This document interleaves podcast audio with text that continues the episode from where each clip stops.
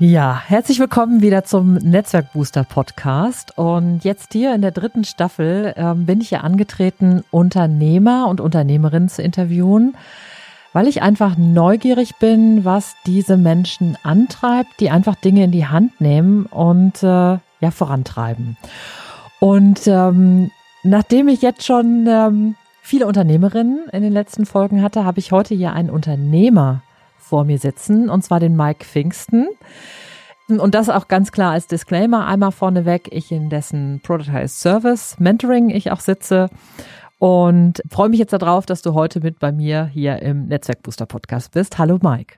Hallo Ute, danke, dass ich da sein darf. So, und dann lass uns direkt mal einsteigen. Ich habe immer eine Frage für den Start. Du bist ja Systemingenieur.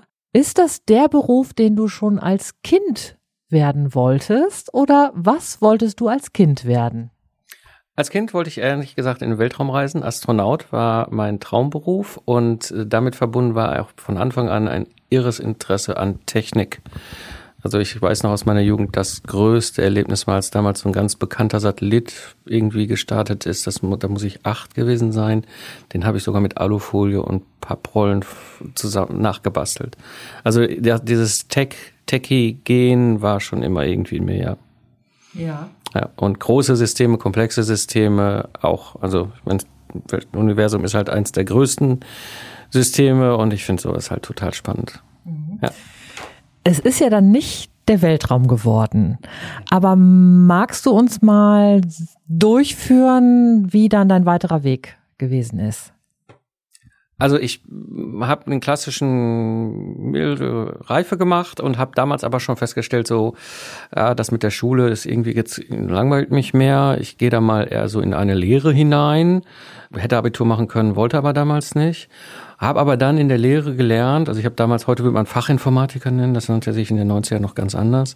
Ähm, habe in der Lehre aber auch festgestellt, so generell, ne, das war gar nicht das Schulthema, sondern ich komme ursprünglich aus dem Ruhrpott zwischen Kohle und Stahl aufgewachsen der Mike und die Stechunge, wir werden keine Freunde in diesem Leben, das wird nichts funktionieren. Und Künstler war mir so nicht gegeben, also guckte ich rum, was gibt es sonst noch für Möglichkeiten? Und da kam irgendwie zufälligerweise das Thema Unternehmer, Unternehmertum um, rüber, weil ich in einem kleinen Ingenieurbüro meine Lehre machte. Und ich sah halt diesen Ingenieur, Unternehmer halt als der eine, der da irgendwie anders war als all die anderen. Ähm, und dachte, gut, dann werde ich Unternehmer und, und damals auch den ganz verrückten Kurzschluss gehabt. Man kann ja nur Unternehmer werden, wenn man ein Ingenieurstudium hat. Also habe ich natürlich das Abi gemacht, habe dann ein Ingenieurstudium draufgelegt und stand damals schon an der Uni ganz klar immer schon im Fokus dieses Thema, ich werde mich mal irgendwann selbstständig machen. Und so bin ich quasi in, damals in die klassischen Gründerplanspiele, Gründerseminare und sowas in, reingegangen, schon während des Studiums. Die Unis bieten das ja an. Bücher gelesen zum Thema Gründung. Aber bin dann am, die ersten fünf Jahre in die Anstellung gegangen in der Automobilentwicklung, erst als Softwareingenieur, dann hinter als äh, Systemingenieur und Projektleiter und am Ende dann Troubleshooter für komplexe Projekte, die schwierig äh, liefen. Aber auch immer ganz klar mit dem Gedanken im Hinterkopf, ich werde mich selbstständig machen und habe dann 2005 mein erstes Ingenieurbüro gegründet und habe mich selbstständig gemacht. Ja, mhm. so bin ich dann gekommen. Ja, vielleicht äh, hat sich meine andere Frage ja damit schon erledigt, nämlich wenn du dir mal so deine Familie anguckst, würdest du sagen, dass es in deiner Familie sowas wie Vorbilder gibt, die jetzt irgendwie in Richtung unternehmerisches Handeln gehen? Muss nicht immer unbedingt sein, dass sie jetzt wirklich auf dem Papier hab eine Firma oder so, aber hast du da auch Leute, die jetzt, die du da im Kopf hast, die du als Beispiele hattest oder nennen könntest? Mhm.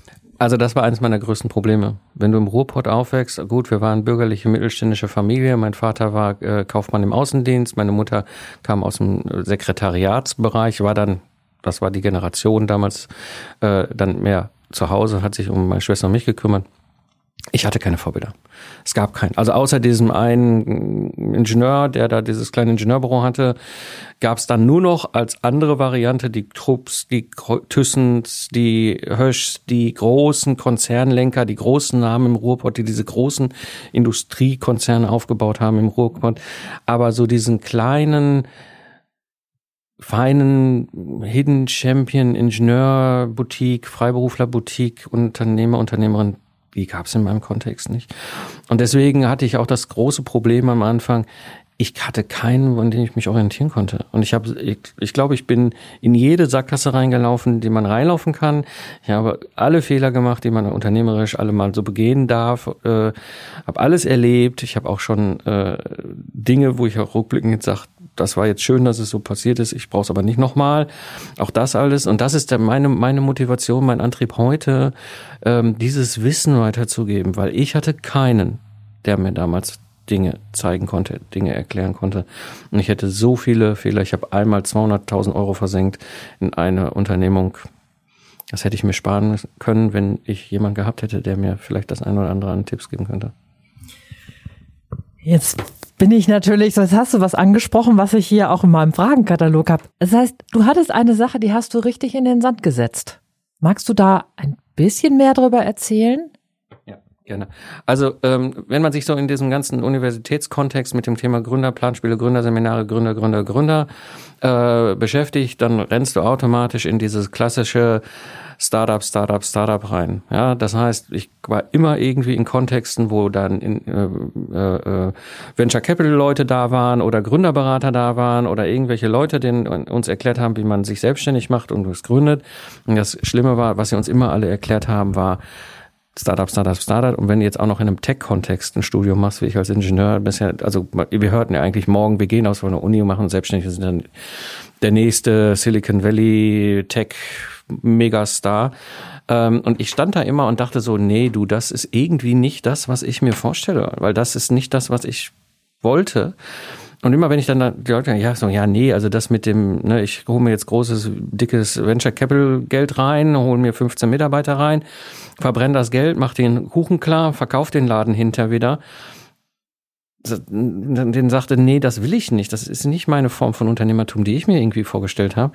Dann hieß es immer, ja, dann, dann bleibt ja nur ein Ingenieurbüro, dann machst du da irgendwas mit Stundensätzen oder Tagessätzen und das machen ja die anderen auch alle, guckt ja, dann ist das der Weg. Und das habe ich auch gemacht. Ich habe mich 2005 selbstständig gemacht. Ich habe mich 2006 mit einem anderen Ingenieur in einer Partnergesellschaft ähm, zusammengeschlossen. Dann habe ich noch zwei weitere äh, zusammengeschlossen. Dann haben wir die ganzen Ingenieurbüros in der GmbH und Co. KG. Wir haben 15 Mitarbeiter eingestellt. VC Money haben wir uns nicht geholt, aber damals gab es natürlich noch von den Banken Konto Korrentkredite für Unternehmen. Dann sind wir durch die Auto- und Wirtschaftskrise 2008 gesegelt. Wir sind mit dem blauen Auge irgendwie mit Ach und Krach hinten wieder rausgekommen und 2009 im Sommer gab es den großen Gesellschafterknall. Da stand einer von meinen Mitgesellschaftern vor mir und sagte, hör mal, sprich mal bitte mit deiner Frau, ob du nicht noch für anderthalb Jahre deine Vaterrolle an sie abgeben kannst, damit du noch mehr Zeit hast für die Firma.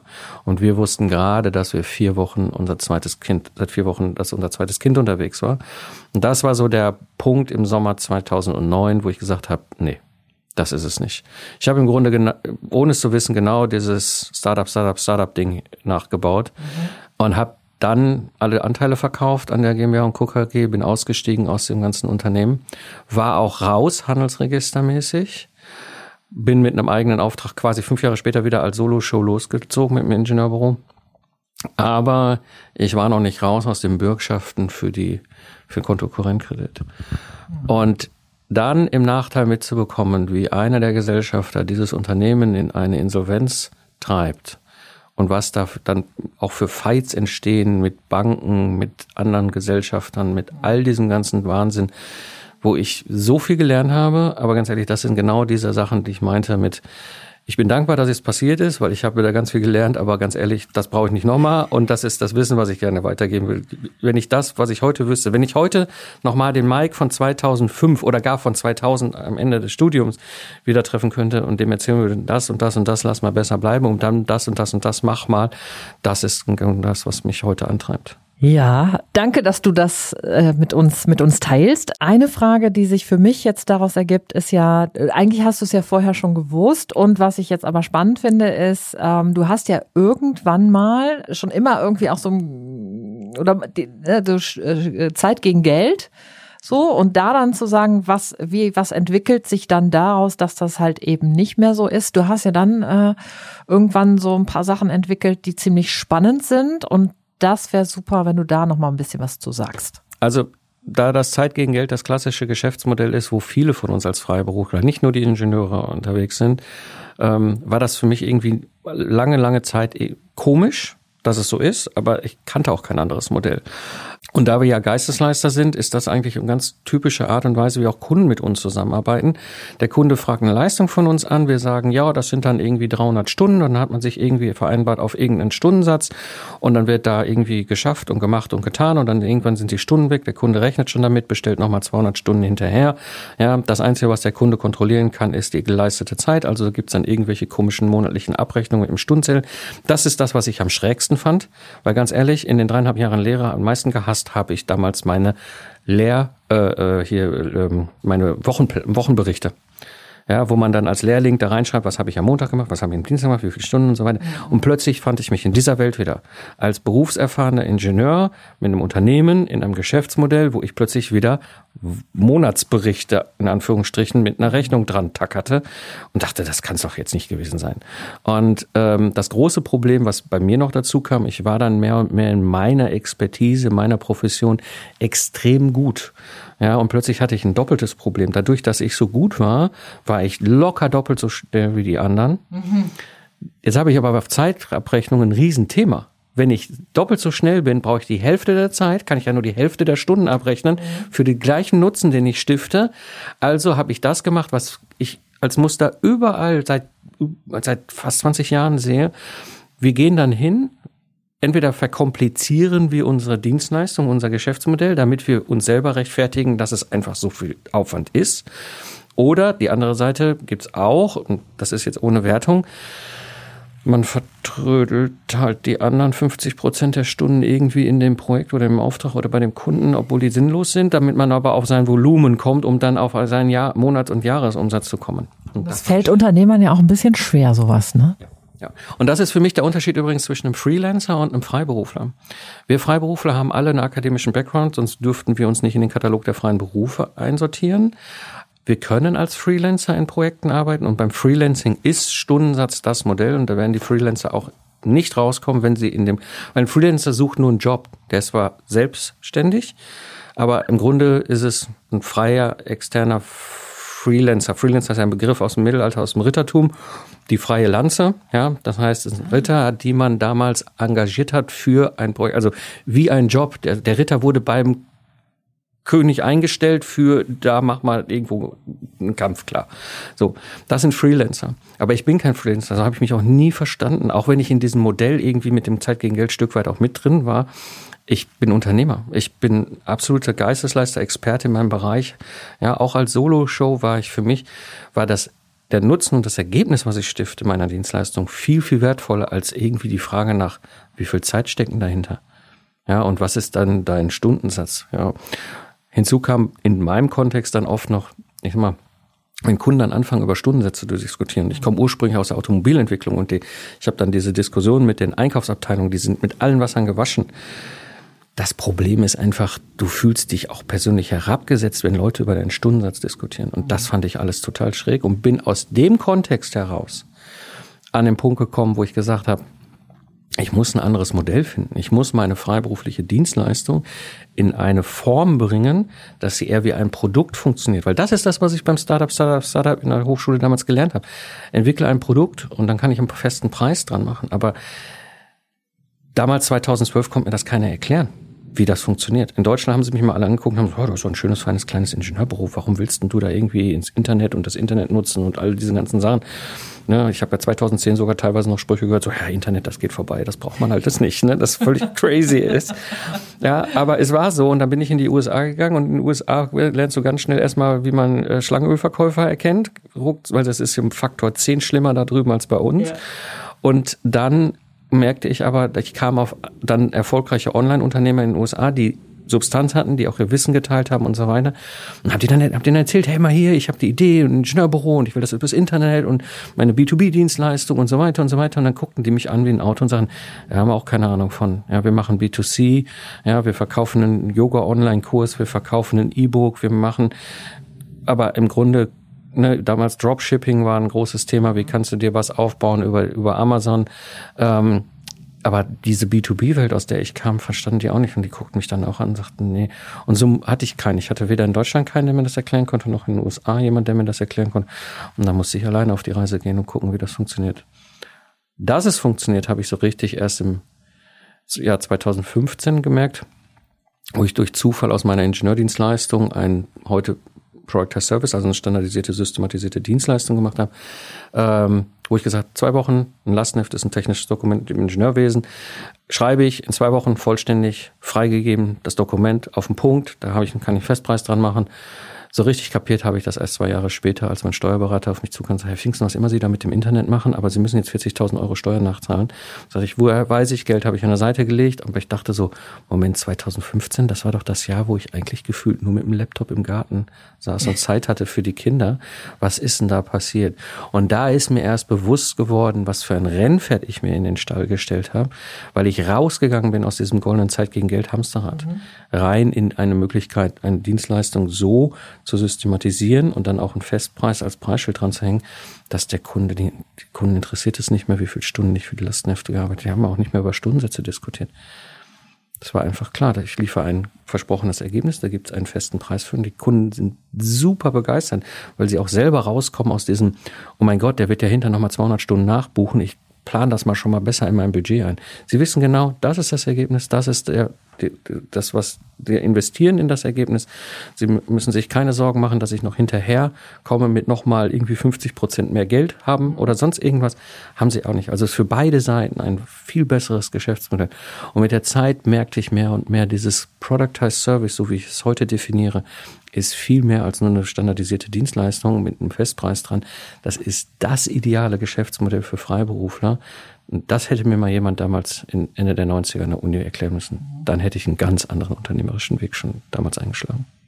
Das heißt, du hast aber dieses Produkt oder diesen Productized Service ähm, praktisch aus dem Tun heraus entwickelt und nicht so wie wir das jetzt heute zum Beispiel auch machen in deiner Mastermind, da zu sagen, wir gehen durch einen Prozess durch und wir gucken uns die Sachen an und bauen das dann und bauen es auch sozusagen erst als MVP und, und, und so weiter, sondern das ist im Doing entstanden und eigentlich erst später hast du dann das Etikett mhm. drauf gemacht. Mhm. Verstehe ich das richtig? Ja, also die Story ist noch lustig, äh, wenn man ganz zurückguckt. Ich habe dann 2012 meinen ersten Podcast gestartet. Das ist ein Ingenieur-Podcast rund um Systems Engineering Projektmanagement, also meine Fachdomäne. Und habe dann zwei Jahre später angefangen, einen zweiten Podcast zu starten, einen unternehmerischen Podcast. Der hieß damals noch Lifestyle Entrepreneur. Heute heißt er freiberuflich selbstständig. Er hat ein paar Mal den Namen gewechselt, aber es ist immer noch der gleiche Inhalt. Man kann auch immer noch alle Episoden hören. Ja, aber man kann das beim Podcast machen, im Namen wechseln. Aber eigentlich war 2014 die Intention von diesem zweiten Podcast so, ich kipp da mal mein Wissen rein. Das sollte so der Podcast sein, den ich gerne 2005 gehört hätte. Mhm. Und so habe ich angefangen, da rein zu kippen, was ich gerade an Learnings hatte, was funktioniert in meinem Ingenieurberuf, was funktioniert, was mache ich heute anders, wie mache ich das so. Und daraus entstanden kam dann ein Hörer auf mich zu, der Dr. Burkhard Benzmann, und sagte, sagte, hör mal, was du da in dem Podcast erzählst, das möchte ich auch. Können wir das irgendwie machen? Und dann habe ich mit dem gesprochen, habe gesagt, ja, das können wir machen. Machen wir einen zweitägigen Workshop, reduzieren, fokussieren, systematisieren, skalieren. Ne, ich als Systemingenieur liebe ja Systeme und Struktur. Ja, er als als Geschäftsführer, Coach und und und Geisteswissenschaftler hat eine ganz klare Vorstellung, wie er sich das als Workshop vorstellt. Und so sind wir am Ende hingegangen, haben gesagt, wir machen zwei Tage und den ersten Tag reduzieren und fokussieren. Also was ist der Rohdiamant ne? und was ist die eine Dienstleistung, wo sich sowas auch richtig lohnt. Und der zweite Workshop-Tag dann dieses Systematisieren, Skalieren, also das, wo dann am Ende das, äh, der, heute würde ich sagen, Product Service rausfällt. Und dazwischen drei Wochen Zeit für Hausaufgaben und dann waren wir den ersten Tag gemacht und dann ist er abends glücklich nach Osnabrück zurück. Drei Wochen später hatten wir den zweiten Workshop-Tag. Es war alles geplant. Es war ich stand hier im Kölner Süden in einem Workshopraum. Es war ein Märzvormittag, die Sonne scheint. Ich erinnere mich heute noch dran. Ich stand mit dem Kaffee in dem fertig vorbereiteten Workshopraum und der Burger rief mir an und sagte, ich habe ein Riesenproblem. Der ICE zwischen Osnabrück und Köln ist liegen geblieben. Die Bahn sagt, es gibt kein Vor-, kein Zurück. Versuchen Sie nach Osnabrück, nach Köln geht nicht.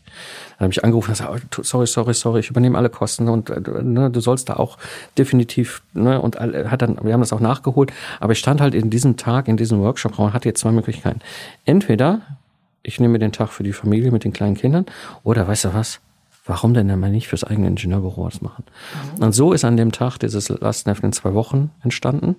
Und ich bin da auch erst abends rausgegangen, wo ich dieses ganz klare Bild mit dem Sternekochrezept vor mir hatte, wo ich sage, jo, beim nächsten Kundenanfrage wird das genauso angeboten dass da hinten ran so viel sich, was Geschäftsmodell, Prozesse, ne, Project all diese ganzen Sachen anschlossen, das war mir damals im März 2015 nicht klar.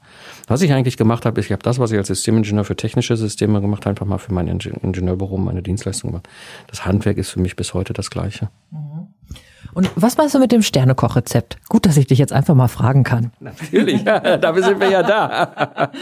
Das Sternekochrezept ist für mich das, wo ich in meiner Profession sage, das ist richtig meisterliches Handwerk. Das ist ein Dilemma, was ich damals immer hatte, dass die Kunden meinten, sie wüssten besser, wie man ein Lastenheft erstellt.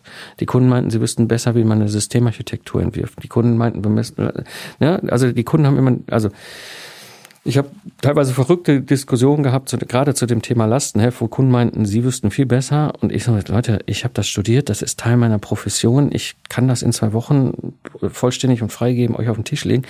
Bitte, also sorry, aber erzählt mir nicht, wie ein Lastenheft mhm. geschrieben wird. Aber ich hatte es nie aus meinem Kopf raus mal visualisiert auf so einem Whiteboard. Und das habe ich 2015 im März gemacht, als der ICE von Burkhardt liegen geblieben ist. Ich bin mal hingegangen, habe mir überlegt, okay, wie aus meiner Sicht ist meisterliches Handwerk? Wie aus meiner Sicht ist mit meinem Qualitätsanspruch an meine Leistung, aber der Ablauf, ja, wie soll das Ding ablaufen? Und habe dann einfach gesagt, okay, genauso, damals im Lastenheft war das eben dieses Erfassen, Sortieren, Füllen, Prüfen, Freigeben, als die Hauptphasen, die ich, die ich durchgehe in den zwei Wochen. Und da wusste ich ganz genau, was in den jeweiligen Phasen zu tun ist, was die Zwischenergebnisse sind, um zu dem auszuliefern, Ergebnis zu kommen. Und nur genau, nur so wie so eine Perlenkette läuft das an. Und dann habe ich mir vorne überlegt, wie mache ich einen Sales-Prozess dran, damit ich die falschen Kunden aussiebe, die mir sonst das alles strubbelig machen. Und wie mache ich hinten ein Follow-up dran, um mit dem Kunden dann möglicherweise noch weitere Sachen. Also wir vergessen eigentlich außer die Rechnung, Abschlussrechnung vergessen wir gerne auch alles andere, was man noch machen, Schönes machen kann, nachdem man geliefert hat. Und das in Summe ist für mich das Sternekochrezept. Mhm. Wie wir quasi für den Kunden ein Sternemenü auf Sternenniveau liefern. Also dieses, für mich ist immer dieses, auch diesen Anspruch an die Güte und die Qualität unserer Leistung dann auch noch mit drin zu haben, zu sagen, genau, und aber genau so läuft's. Also wäre das jetzt, wenn ich mir das so zum Beispiel bei äh, mir angucke, also dieses wirklich so sehr genau zu gucken, was braucht so ein Kunde, der jetzt zum Beispiel so einen LinkedIn-Beratungsprozess haben will, an welchen Punkten hakt der, wo bräuchte der vielleicht da nochmal eine Extraschleife oder wie bauen wir die Workshops auf und, und, und so, so praktisch in diese Richtung. Okay, okay, Sternekochrezept abgehakt. Lass uns nochmal zu dem kommen, wie es jetzt für dich ist als Unternehmer. Jetzt bist du ja schon seit ne, 2015 hast du es klargezogen, sich dein Weg so weitergeführt, jetzt auch zu dem PSM und auch zu anderen Sachen. Wenn du dir nochmal anguckst, so das Kind Mike, und dich so zu erinnerst. Wie, wie war das? Was war was für dich? Wo hast du dich als Kind besonders drüber gefreut? Was war da ein besonderer Erfolg? Für mich war ein Erfolg, wenn ich Dinge erreicht habe, die ich mir vorgenommen habe, wo ich wusste, es könnte sein, dass ich es nicht schaffe. Ja, ähm, ich bin schon immer ein sehr introvertierter Mensch gewesen. Das heißt, für mich war es nie so dieses, ich gehe da jetzt raus und mache einen auf dicke Hose auf dem Schulhof, weißt du so. Ähm, und, und ich musste meine Wege finden, wie ich Ziele erreiche, wo ich auch Erfolge feiern kann, die für andere vielleicht selbstverständlich sind, aber für jemand, der so tickt wie ich ähm, und sich eher so im Bereich der ne, introvertiert einstufen würde, ne, kann sich stundenlang alleine mit irgendeinem nerdigen Stuff rum, rum beschäftigen. Wie kann ich Erfolge erreichen und wie kann ich diese Erfolge auch feiern? Und das war schon damals sehr stark in mir angelegt, dieses ähm, und das dann in der Verbindung auch äh, ich sag mal, eine Mischung aus Einzelsport und Teamsport. Ich habe beides betrieben in meiner Jugend. Ich war sowohl im Rudern, im Einer äh, unterwegs, wie aber auch im Basketball, äh, auch auf Leistungsniveau. Habe auch Baseball gespielt äh, ein paar Jahre lang. Ja. Was ich aber gemerkt habe, ist so, sich ein Ziel setzen, dieses Ziel zu erreichen, das motiviert mich. Aber wie kriege ich das hin? Und wie kann ich dann aber auch feiern, dass ich das erreicht habe? Das sind so Dinge, die bis heute sich durchziehen, die mich auch sehr motivieren ja, dieses gibt es Wege jenseits dem normalen, klassischen Weg. Und so bin ich ja überhaupt in die ganze unternehmerische Selbstständigkeit reingestolpert, bis heute, bis in die ganzen Sachen. Also was ich heute tue, wenn du das dem Mike von 2005 erzählt hättest, würde er sagen, nein, never ever. Das, ne? Also ich stolper mich quasi nach vorne in den Erfolg rein. Ich weiß nicht, wie ich es besser erklären soll, aber das habe ich eigentlich schon seit meiner Jugend getan. Ja, ich war, ich war der, der, ich war damals in den 80ern äh, derjenige, der mit 12 C64 hatte, dieser Computer-Nerd, den keiner verstanden hat. Ja, wieso spielt er nicht Fußball? Wieso hat er wohnt im Ruhrpott, ja, im, zwischen Dortmund und Bochum, äh, ja, und hat kein Interesse am Fußball. Da, mit dem Kind ist doch irgendwas nicht normal, ja. So, das heißt, ich brauchte meine eigenen Wege und musste meine eigenen Wege auch gehen und da diesen Optimismus zu haben, dass die Dinge am Ende doch funktionieren, das ist etwas, was mir bis heute sehr wichtig ist. Mhm. Und dass die Dinge so funktionieren, aber gibt's auch noch mal was, wo du sagst, oder erinnerst du dich vielleicht an eine Sache, wo du sagst, da habe ich vor kurzem mal mich so richtig geärgert? Geärgert? Mh, mm, ja, geärgert ist schwierig, weil ich, äh, das war so eine, als Troubleshooter mich aus der Ruhe zu bringen, auch in, in heißen, brennenden Projekten, das war so nicht einfach. Was ich aber gemerkt habe, war was anderes und das ist etwas, was ich glaube ich, was ganz wichtig finde. Es gibt so zwei Momente in meinem ganzen unternehmerischen Leben, die haben viel verändert. Auch was mich, was meine unternehmerischen Aktivitäten, mein Unternehmen angeht. Das ist das eine, als die Kinder geboren worden sind plötzlich war vieles nicht mehr möglich. Also schon gar nicht diese Zeit gegen Geld. Ich bin da mehr im Reisezirkus als zu Hause. Und das andere ist, und das habe ich ganz krass jetzt erlebt mit meinen Eltern, die Eltern werden irgendwann pflegebedürftig. Das habe ich nie auf dem Radar gehabt. Und das ist in meinem Fall sogar passiert, mitten in Corona.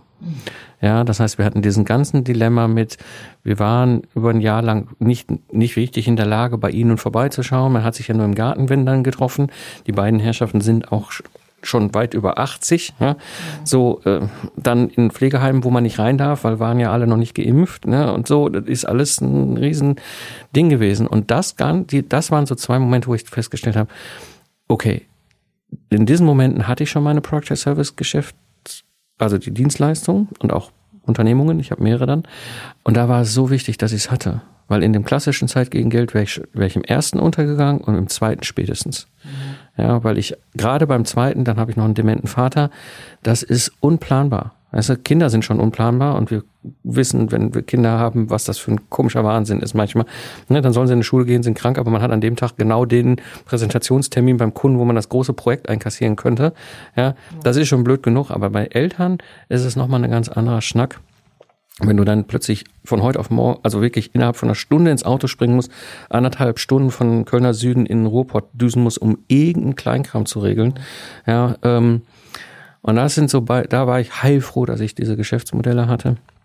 Und zum Thema Ärgern, was ich dann gelernt habe in dieser Zeit, jetzt gerade in der letzten Zeit, dann auch in dieser ne, drei Kinder, Corona-Lockdown, plötzlich hat man Schule gespielt, dann werden die Eltern noch pflegebedürftig. Ja, für mich hat sich glücklicherweise geschäftsmäßig nichts verändert, weil ich war schon zehn Jahre lang online und virtuell. Ich habe überhaupt nicht mehr mit vor Ort beim Kunden gewesen, deswegen war für mich nichts Neues, aber für die Kunden halt sehr viel. Ähm, aber da kamen so viele Sachen aufeinander bei mir, so viele Rucksäcke plötzlich, die ich tragen musste, dass ich dann im Sommer 22 oder eigentlich im Frühjahr 22 etwas hatte, wo ich jetzt heute rückblickend sagen würde, es war ein Nervenzusammenbruch. Ich weiß es nicht, kann es dir nicht genau sagen. Es war definitiv kein, kein Burnout, weil da weiß ich, wo meine Grenzen sind. Das weiß ich, wusste ich schon aus meiner Troubleshooter-Zeit. Wann ist Schluss? Wann hörst du besser auf? Es war ganz anders. Es war so ein bisschen wie ein Arm ausgerenkt. Weißt du, ich stand so psychisch neben mir, guckte diesen Mike an und sagte, was ist denn das für ein komischer Kerl da neben mir? Ja, wie, wie kann ich, komme ich denn da wieder in diesen Kopf rein? Und da sich bewusst zu machen, wie wichtig psychische Hygiene ist. Und ich habe dann einen sehr, sehr guten Psychologen gefunden, der es echt innerhalb von drei Stunden geschafft hat, diesen Mike wieder einzurenken, also auf der psychologischen Ebene. Da, das war für mich nochmal so etwas, wo ich auch denke, wow, krass, also da zu merken, dass auch das sind Themen, die uns als Unternehmerinnen und Unternehmer immer begleiten und die gehören dazu zum Leben. Ähm, genauso wie es dazu geht, dass du manchmal denkst so, okay, krass, äh, ich könnte jetzt auch mal vielleicht irgendwie ins Porsche-Zentrum fahren und mir einen neuen Geschäftswagen. Aber solche Situationen hast du, weißt du, ich habe ja alles erlebt von, ich weiß nicht, wie ich den Kühlschrank fülle, 2008, bis hin zu, ich weiß gar nicht, wohin mit dem Geld. Mhm. Ja, und das sind so Effekte, das gehört zum unternehmerischen Leben dazu. Ich glaube, das ist das, was uns prägt und was auch Unternehmertum aus meiner Sicht ausmacht. Jetzt hast du gesagt, ich muss da nochmal meine Psychohygiene mir angucken. Hast du denn danach nochmal Dinge geändert? Also nachdem dich der Psychologe wieder auf den Pfad gebracht hat, mhm. machst du jetzt heute in deinem Alltag was anders? Es fällt mir schwer, über das Wort Mindset als Ingenieur zu reden. Mhm. Ja, ich, ich, ich habe zu viele Erfahrungen gemacht oder sehe auch, gerade da ich im US-Kontext ja auch viel unterwegs bin, da diese ganzen Mindset-Coaches, ja, oder wenn du hinterguckst, was haben die denn gelernt? Ja, ich war mal irgendwie Hilfskoch, ja, so. ähm, und äh, für mich war es sehr schwer, auf den Psychologen zuzugehen. Ja, jetzt hat mich am Ende überzeugt, das ist ein studierter Mediziner, der Psychologie studiert, der hat einen sehr renommierten Namen. Es war auch nicht ganz günstig, sage ich auch ganz offen. Und du hast ja gerade, das war das, was für mich so anders ist. Als Ingenieur mit dem Lastnet oder wir mit dem Project Service können relativ genau sagen, das ist die Investition, das ist das versprochene Ergebnis. Das ist ja da in dem Kontext nicht möglich. Aber er versprach mir da schon, dass das was bringen wird. Und Festpreis, drei Stunden Zoom-Call. Das war für mich total faszinierende Reise, wie der sein Handwerk exerziert hat als Profi in seiner Profession, verankerter Psychologe. Super spannend. Ich stand aber nach den drei Stunden Zoom-Call da und dachte so, okay, hm, gut, so. Der hat es geschafft. Die vier Wochen danach hat sich bei mir alles verändert. Der hat mich nicht nur eingerenkt, ich habe auch angefangen, Kontexte auflösen zu können, die mir gar nicht klar waren. Ja, Dinge, Verhaltensmuster, die ich hatte, die aus ganz tiefen familiären Kontexten meiner Kultur, Kultur äh, äh, Kultivierung im Ruhrgebiet, diesen du kannst nur reich sein, wenn du viel arbeitest. Ja, das ist dieses Arbeiten ist so ein ne, Leistung zählt, ja und auch auch wie, wie faszinierend zu erleben. Jetzt in meinem Kontext war es so. Ich war der älteste Sohn, das heißt, ich war auch das Kind, was sich massiv abgenabelt hat von den Eltern. Äh, aber auf der anderen Seite auch als großer Sohn, ich habe eine zwei Jahre jüngere Schwester, dann wieder in diesem Kontext auch zu, wie man doch irgendwie noch, obwohl man sich, ich sag mal, durch die Pubertät, durch die Jugend, dann durch den ganzen, was wir ganz normal alle mitmachen und wir ja auch bei unseren Kindern heute sehen, diese Abnabelungsprozesse, immer noch diese, dieses, ich, ich muss als Sohn erfolgreich sein gegenüber dem Vater. Ja, äh, ne, mein Vater hat was aufgebaut, ich fühle das fort, auch wenn es jetzt nicht unternehmerisch, familiär, finanziell ist, sondern er hat einen Schritt geschafft, äh, als junger Mann nach dem Krieg in ein sehr gutes bürgerliches Level, was auch finanzielle Möglichkeiten anging. Und da festzustellen, wo Muster herkommen und diese Muster dann auch anfangen zu brechen und selber zu verstehen, okay, da halten mich auch Dinge zurück oder ich halte mich zurück, ja, obwohl ich immer dachte, ich habe mich so krass auch abgenabelt. Ne? Ich hatte damals mit 18 lange Haare, das war ein No-Go für meine Eltern. Das sind beides Kriegsgenerationen. Ja, ein Sohn mit 18 mit langen Haaren. Meine Mutter hat mir einmal monatlich einen Friseurtermin kostenlos plus 300 D-Mark angeboten, über zweieinhalb Jahre lang. Ja, so, so sehr habe ich mich auch von meinen Eltern versucht zu distanzieren und abzunabeln. Und dann trotzdem zu merken, es gibt so Dinge, die mir nie auf dem Radar waren. Die nie, und dann plötzlich dieses, kam es wieder auf durch die Pflegebedürftigkeit, durch die Demenz des Vaters. All diese Dinge, die mir nicht bewusst waren. Und das gehört dazu. Das gehört zum Unternehmertum. Das gehört zu dem, zu uns als ganzer unternehmerischer Mensch, die wir sind, sich das bewusst zu machen und da ein Geschäftsmodell zu haben, was im Zweifel auch mal ohne einen funktioniert oder mal, wo, also wo ich raussteigen kann, mal auch meinen zeitlichen Aufwand im Business reduzieren kann, ohne dass er sich gleich total durchschlägt auf meinen Monatsumsatz, was es früher getan hätte im Stundensatzmodell, das war Gold wert. Und das war so eine, so eine Erfahrung, die ich auch nochmal gemacht habe jetzt mit dem Psychologen, wie sehr ich da auf dem richtigen Weg bin, aber wie wichtig es ist, auch für jemanden wie mich, der als introvertierter Ingenieur, Techie, so eine total skeptische Distanz zu diesen ganzen Mentalcoaches hat. Ich kann den Kopf Wichmann nur empfehlen. Das ist so ein absolut toller, erfahrener Psychologe, der hat mir so viel weitergeholfen. Ähm, und das war so ein Aha-Erlebnis auch gerade noch in jüngster Zeit, obwohl ich schon jetzt bald 20 Jahre unternehmerisch unterwegs bin. Mhm. Das heißt, heute wäre das auch was für dich, wo du sagen würdest, das würdest du jetzt nicht mehr von dir schieben, sondern wenn du merkst, so da kommt was am Horizont, kannst du dir auch gut vorstellen, ja. da wieder mit jemandem zu arbeiten. Ja, heute ja. Mhm. Äh, ich muss ehrlich gestehen, ich bin da sehr dankbar meinen, da, meinen engsten Unternehmerfreunden, die ich habe, die mich A in dieser komischen Reisezeit da weiter begleitet haben, obwohl sie sagten, also nach außen habe ich funktioniert. Gegenüber der, der Außenwelt habe ich funktioniert, ich habe gegenüber der Familie funktioniert, ich habe gegenüber den Kunden funktioniert, ich habe gegenüber allem, was lief, funktioniert. Man sah mir das im Grunde auch nicht an. Meine allerengsten Unternehmerfreunde wussten, was los ist.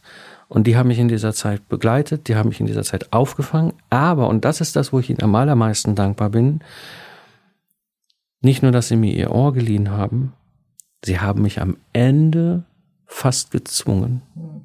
Ja, und ich ganz besonders hervorheben Bernd Gerob, der mir regelrecht fast die Pistole auf die Brust gelegt hat. Ich kann mir das nicht mehr anhören, geh mal zu dem und lass, und wenn es nichts bringt, können wir immer noch drüber reden, ob was anderes funktioniert. Ja, und das war am Ende so der Push, dieses, da ist ein anderer Mensch, dem ist es wichtig, dass es mir gut geht und der mich dazu zwingt, da über meinen eigenen Schatten zu springen. Und am Ende habe ich gesagt, ja gut, ich sag mal, für mich war die Rechnung dann am Ende rein rational, ja. Mhm. Drei Stunden Zoom-Call, okay, da kann ich mit leben. Und ja, das ist nicht ganz unwesentlich viel Geld, was ich privat in die Hand, das kannst ja nicht bei der Krankenkasse absetzen. Ähm, machen wir mal. Und ich bin heute so dankbar, dass ich es gemacht habe. Und so dankbar, dass ich im Umfeld habe, was mich auch auffängt. Ja, und mich dann im Zweifel auch mal richtig hart in den Wind stellt und sagt, sorry, aber wir ändern jetzt nicht mal was. Alleine hätte ich den Schritt nicht gemacht. Das bringt mich eigentlich zu einer Frage. Du hast es ja jetzt eigentlich im Grunde auch schon so ein bisschen, also du hast es ja nicht nur ein bisschen angedeutet, sondern auch, vielleicht auch nochmal hier an die Hörer und Hörerinnen. Ähm, es gibt eine Podcast-Folge zu diesem Thema. Ich weiß jetzt die Nummer, weiß ich natürlich nicht. Ich kann die Nummer raussuchen und in die Shownotes packen, wo du genau über diese Zeit auch berichtest. Und äh, das war tatsächlich auch eine Folge, die mich, ähm, weil ich gerade, weil ich in einer ähnlichen Situation steckte, hast du mich mir dich mir näher gebracht mhm. ähm, als Mensch. Ähm, wenn du dir jetzt heute so dein Unternehmer Menschsein, mhm. Mike Pfingsten, anguckst, so was sind so die Dinge, die dich so, wo du sagst, so das brauche ich unbedingt in meinem Umfeld. Das ist total wichtig für mich. Ich brauche eine Mischung aus stabil und Kreativität. Das ist etwas, was für mich merke, ne, auf der einen Seite ein stabiles Geschäft zu haben, wo ich auch drauf ausbauen kann, was mir Spaß macht. Also das eine ist ja dieses Product as Service, der eher geschäftliche Teil. Ich habe da halt Dienstleistungen, Festpreise, halt die ganzen schönen Dinge. Aber es muss, es macht keinen Sinn, eine Dienstleistung, die ich hasse, in einem Product as Service, das bringt nichts. Dann habe ich hinterher eine tolle Dienstleistung, die ich nicht verkaufe, weil ich hasse die Dienstleistung. Ja, und und man muss jetzt auch nicht, und ich bin auch nicht so ein Fan von, mach deine Leidenschaft zum Business, das ist auch Quatsch, ja. Ganz ehrlich, Lastenhefte, ja, ich kann das Handwerk, ist es Teil meiner Profession. Du kannst mich nachts aus dem Bett ziehen, ich weiß, was ein Lastenheft, kann das rauf und runter deklinieren. Ganz ehrlich, das ist jetzt nicht mein Lieblingssport. Ja, Systemarchitektur, das fand ich immer schon viel, viel faszinierender. Ja, ähm, aber ich kann es aus, also ich kann es auf einem professionellen Niveau ne, auf einem Boutique-Niveau, wo ich wirklich auch Boutique liefere äh, und habe daraus halt einfach diesen Business aufgebaut. Und dieses, das ist die eine Schiene, dieses, du hast ein stabiles, laufendes Geschäft, ja, ähm, aber dieses Geschäft bietet einem auch den Freiraum und dieses Experimentierfeld, Dinge auch mal auszuprobieren. Ja, ich habe von meinen Mentoren, und das ist etwas, was ich euch allen empfehle, holt euch Mentoren, die euch in den jeweiligen Phasen eures unternehmerischen Daseins und Reise, wir sind ja alle auf einer Reise, es gibt das ist nie ist ein Anfang, aber solange wir unternehmerisch sind, sind wir auf einer Reise in allen möglichen Formen und Facetten. Holt euch Mentoren, die euch in diesen Phasen begleiten. Und auch ich habe bis heute Mentoren, natürlich andere als von vor zehn Jahren. Aber damals meine Mentoren, da hat einer ein super spannendes äh, Bild geprägt. Der kam selber aus dem wissenschaftlichen Kontext wie ich. Und der sagte, wir tun uns als Unternehmerinnen und Unternehmer oftmals so schwer, weil wir scheitern immer auf uns projizieren ich bin falsch, ich bin nicht gut, ich bin nicht fähig, ich kann nicht Unternehmerin, Unternehmer sein. So, immer wenn irgendwas nicht funktioniert in unserem Business, ist es immer so, wir sind falsch, wir sind der Fehler. So war es bei mir auch früher sehr häufig noch, gerade in den ersten fünf Jahren mit dem ersten Experiment. Ähm, er sagte, nee, nimm doch mal den wissenschaftlichen Ansatz, den empirischen Ansatz. Wie läuft es denn in der Wissenschaft? Ich habe eine Hypothese, da schmeiße ich ein Experiment drauf. Was ist das Ergebnis des Experiments? Die Hypothese war richtig, die Hypothese war falsch oder die Hypothese ist zum Teil irgendwie in Ordnung. Ja, und dann macht die Wissenschaft was? Wenn die Hypothese richtig war, nächste Hypothese, nächstes Experiment. Wenn die Hypothese so okay war, aber das Experiment gezeigt hat, na, man hat nicht so ganz ins Schwarze getroffen, dann mache ich das nächste Teilhypothese oben drauf, nächste Experiment. Wenn die Hypothese komplett sich widerlegt hat, jo, dann haben, das ist empirische Wissenschaft. Und jetzt plötzlich habe ich dieses Thema Ich scheiter raus aus mir als Person ja. hin zu, ja, dann war die Hypothese nicht richtig. Und das ist das, was ich meine, diesen kreativen Teil im Business noch zu haben, wo ich dann auch den Raum habe, Experimente zu machen, Hypothese, äh, Hypothesen zu machen, Experimente drauf zu, und wenn das nicht funktioniert, ja Herrgott, dann war die Hypothese halt falsch. Früher, in meinen ganz Anfangszeiten, hätte ich mir gesagt, oh, ich bin, ich bin kein guter Unternehmer, ich kann das alles hier nicht und bin, ich bin der Fehler. Nein, das war einfach eine Hypothese, die hat sich nicht bestätigt, dann machen wir die nächste Hypothese. Ja. Und diese, diese Mischung aus Struktur und stabil in Verbindung mit Freiraum und Kreativität, das ist etwas, was ich glaube, was für uns alle unglaublich wichtig ist. Ja, kommen wir zum Ende. Wenn du dir jetzt überlegst, du würdest jetzt den Mike wieder eine Zeit zurück, hast du so ein bis drei Sätze, die du deinem gründenden Ich mitgeben würdest? Geh sofort in den Project Service, ins Project Service Modell. Das wäre das, was sie mir hätten damals in meiner Gründer, Planspielgründerzeit im Unternehmen, äh, als ich, als ich studiert habe, wenn sie mir dieses dritte Geschäftsmodell erklärt hätten, dann wäre so viel anders gelaufen. Das ist das eine. Das zweite, was für mich immer fasziniert, ich habe mich immer schon irgendwie fürs Investieren interessiert, aber ich komme aus dem Ruhrpott, kommst aus einem Kontext, wo du wenig Leute um dich herum hast, die Geld anlegen und an Aktien kaufen und so weiter. Da habe ich dann über Umwege meinen Weg hingefunden und habe festgestellt, ein Teil meines Unternehmertums oder unternehmerischen Daseins ist auch investieren. Also ich hätte rückblickend dem Mike damals gesagt, jetzt schon, in meinem Fall mit einer ganz speziellen Form, ne, das ist Value Investing, sehr unternehmerischer Ansatz, Geld anzulegen. Also locker mal 15 Jahre vorher ich weiß heute die Quellen, aber damals gab es sie nicht. Das wäre so das Zweite. Und das Dritte ist auf keinen Fall in dieses goldene Zeit gegen Geld Hamsterrad fallen. Es ist das schlechteste aller Geschäftsmodelle. Ich habe da drin zehn Jahre meines unternehmerischen Lebens verbracht. In allen Varianten mit 15 Mitarbeiter als Solo, als Troubleshooter bei Kunden vor Ort, wo ich Projekte gerettet habe. Also es, es ist einfach eins der schlechtesten Geschäftsmodelle, aber so viele von uns machen es, weil sie keine besseres kennen. Und das würde ich dem Mike von damals nochmal mitgeben. Und hast du noch etwas, was du unseren Hörerinnen und Hörern mitgeben möchtest? Seid offen, seid zukunftsgewandt, seid optimistisch, die Welt ist bunt, die Welt ist spannend, ja, und, und lasst euch nicht von diesen ganzen großen negativen Schlagzeilen, die wir da draußen immer hören, die gab es schon vor 20 Jahren, die gibt's heute. Habt immer im Hinterkopf, schlechte Nachrichten verbreiten sich um Faktor 10 schneller als gute Nachrichten. Das heißt, es gibt da draußen auch ganz viele gute Nachrichten. Ja, bleibt optimistisch, guckt nach vorne. Die Welt ist bunt, die Welt ist schön. Lasst sie uns entdecken, unternehmerisch äh, beschreiten. Das macht einfach wahnsinnig viel Spaß. Ja. Und in diesem Sinne, einen wunderschönen Tag und vielen herzlichen Dank dir, Mike, dass du hier für den Netzwerkbooster Podcast zur Verfügung gestanden hast. Sehr gerne, eine Freude, eine Ehre. Tschüss.